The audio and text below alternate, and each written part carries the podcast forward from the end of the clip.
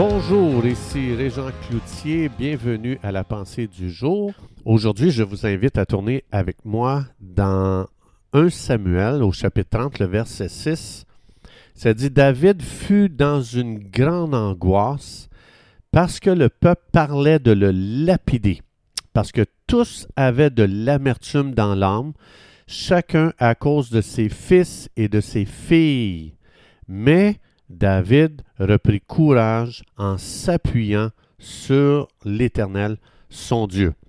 Donc ici, on parle de quelqu'un qui est dans une détresse extrême. Il vit une situation extrêmement difficile. Vous pourrez lire le contexte, vous allez voir, c'est très intéressant.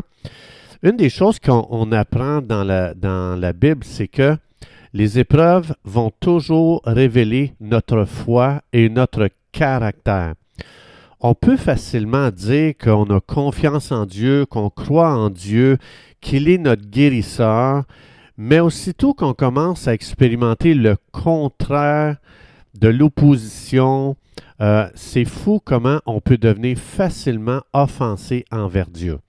Il y a, des gens aujourd'hui qui vivent offensés envers Dieu, blessés envers Dieu, déçus de Dieu, parce que justement, ils vivent le contraire de ce qu'ils lisent dans la Bible où euh, ils s'attendent à ce que la vie soit un tapis rouge qui se déroule devant eux, mais au lieu de ça, ils font face à un chemin d'épines.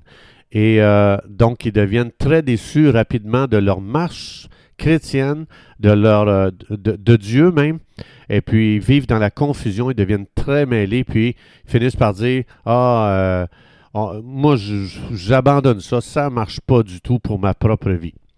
David ici il a démontré où est-ce qu'il en était rendu avec sa foi en Dieu euh, euh, à travers cette difficulté qu'il traversait. Pardon. Une des choses qu'il faut savoir, c'est que nos épreuves, ce sont des tests. Vous savez, à l'école, quand on passait un test, quand on faisait un examen, l'examen faisait juste révéler qu'est-ce qu'on avait compris, qu'est-ce qu'on avait d'acquis. Fait que quand on avait 40% euh, si je suis déçu d'avoir 40% je devrais plutôt me réjouir de savoir, ah, voilà, j'ai 40% de saisie de, compris, et ça, ça me dit qu'est-ce que je devrais euh, entreprendre pour atteindre justement le, le pourcentage que je veux. Le test n'est pas en train de nous enlever ce qu'on avait, le test est en train de révéler ce qu'on avait. Donc, c'est très différent. Si je passe l'examen, puis j'ai 100% ben, ça vient de révéler que j'avais compris, que j'avais saisi la matière. Donc, dans la vie, le test, ça nous délivre de l'illusion dans laquelle on peut vivre en pensant qu'on a 100% de foi en Dieu.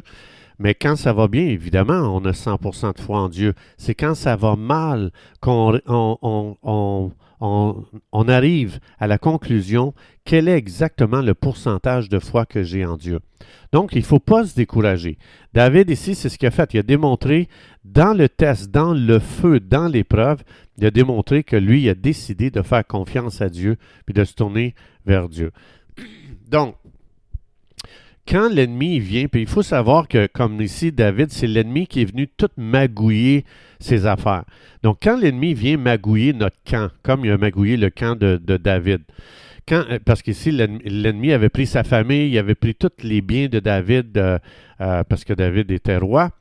Alors, donc, ça veut dire qu'ils ont volé les richesses. En tout cas, il a tout perdu. Là. Il est arrivé, là, il n'y avait absolument rien. il a été complètement dépouillé. Donc, ici, David a été confronté à une énorme détresse, à un deuil incroyable. Ici, on voit même Là, non seulement il a perdu ses biens, pardon, non seulement il a perdu ses biens, sa famille, mais ses propres amis, il parlait de lapider, imagine-toi. Donc, c'est à cet endroit que David avait le choix soit de céder à la situation négative ou soit de dire non, il n'y en a pas question. Moi, de ma vie, j'ai décidé de faire confiance à Dieu. Donc, malgré cette situation adverse, je choisis de m'encourager dans le Seigneur. C'est ce qu'on voit ici.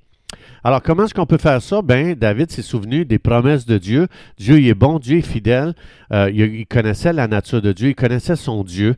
Donc, au lieu de devenir découragé par les choses négatives autour de lui, il s'est tourné vers Dieu. Il a commencé à méditer sur ce que Dieu a dit, que Dieu serait lui-même pour lui dans, dans son adversité. Alors, il a refusé de se prosterner devant ce qui était de l'opposition, euh, devant toutes les situations qui se tournaient contre lui. L'ennemi de ton âme, Satan, il veut que tu te sentes tellement intimidé parce qu'il sait que si tu vis dans l'intimidation, tu vas devenir faible, tu vas devenir paralysé et tu vas rentrer dans une mentalité de victime. Mais Dieu, qu'est-ce que Dieu a dit? Si, mettons, David il a dû chercher ce que Dieu disait pour lui, moi aussi, je dois chercher ce que Dieu dit de moi. Dieu, dans Romains 8, il dit, Régent, tu es plus que vainqueur. Tu es plus que vainqueur. Dans Romains 8, c'est ce que ça dit. Dans Jean 4.4, Dieu dit, Régent, celui qui vit en toi, là, Jésus qui est venu en toi le jour où tu as ouvert ton cœur à Jésus, là, lui, là, il est plus grand que celui qui est dans le monde qui cherche à te faire du mal. Donc, les difficultés que je vis, c'est seulement pour révéler combien le Dieu à l'intérieur de moi est tellement plus grand que la situation que je traverse. Alors, qu'est-ce que je dois faire dans ma situation? Éphésiens 5, 19, ça dit ceci. Remplis ta bouche, l'atmosphère de ta maison de chants, de psaumes, de louanges, de, louanges spirituelles. Chante continuellement, célèbre continuellement euh, le Seigneur de tout ton cœur. C'est ça que ça dit dans Éphésiens 5, 19. Autrement dit, le Saint-Esprit dit commence à remplir ta bouche de choses glorieuses en tout temps, même dans les temps d'opposition. Pourquoi? Parce que la confusion, le doute, la peur, ça relâche que des toxines dans ton atmosphère et ça vient complètement te, placer dans un, monde pollué, euh, si on veut parler spirituellement. Plus qu'une personne est négative qui a dit ça marche pas, Dieu n'est pas là, Dieu fait rien, tu réalises pas, mais tu es en train de, de jeter dans ton atmosphère de vie que des toxines, puis à un moment donné, tu dis, c'est plus vivable. Ma vie, c'est plus vivable, je suis plus capable de tenir ça. C'est normal. Tu as tellement rempli l'atmosphère de pollution au-dessus de ta tête, juste par tes confessions, que maintenant, tu n'es plus capable de vivre dans ton propre monde que tu as créé. Dans Apocalypse chapitre 4, verset 8, là, notre tête rentre au ciel.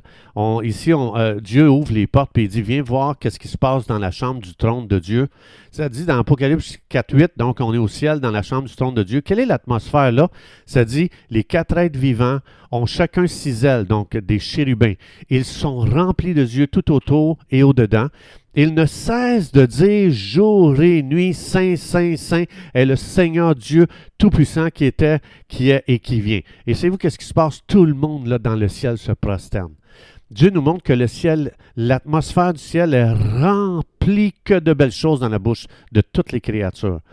Donc, on ne peut pas réaliser comment on a créer un enfer juste avec toutes nos confessions négatives qu'on a faites jour après jour. Puis à un moment donné, on n'aime plus notre vie, on veut même s'enlever la vie. Pourquoi? Écoute ce que tu dis, écoute ce qui sort de ta bouche. Aujourd'hui, tu peux faire un shift dans ta vie. Tu peux commencer à aimer ta vie. Comment? Remplis ta bouche de louanges, remplis ta, ta, bouche des merveilles de Dieu. Remplis cette atmosphère. C'est fou comment tu peux purifier l'atmosphère juste au-dessus de ta tête. Juste en commençant à utiliser ta bouche qui va, travailler pour toi pour créer un monde en santé, un monde vert spirituellement, où est-ce que tu vas dire Wow, l'atmosphère juste au-dessus de ma tête est extraordinaire à respirer. Je respire l'oxygène du ciel. L'air du ciel, c'est que de la louange. Alors j'ai une question. Qu'est-ce qui va arriver si aujourd'hui tu remplissais ta bouche de louange continuellement? quelle atmosphère tu créerais? Est-ce que tu deviendrais découragé? Non tu commenceras à être comme David, David s'est encouragé dans le Seigneur. Puis David, une de ses priorités dans sa vie, c'était de louer Dieu. Les psaumes, le livre des psaumes dans la Bible a été écrit majoritairement par David. Il vivait continuellement, il a rempli sa bouche de louanges, de louanges, de louanges. Dieu t'es bon, Dieu t'es là, Dieu t'es fidèle, Dieu t'es mon bouclier, Dieu t'es mon rocher, Dieu t'es mon protecteur, Dieu t'es mon défenseur, Dieu t'es es tout pour moi, Seigneur. Alors lui, il a créé une ambiance du ciel avec sa bouche. Alors c'est pour ça que ta bouche aujourd'hui est tellement puissante, fais-la travailler en ta faveur. Chers amis, c'est tout le temps que nous avions. Que Dieu vous bénisse abondamment en ayant une bouche remplie de louanges aujourd'hui. Et Dieu voulant, on se retrouve demain.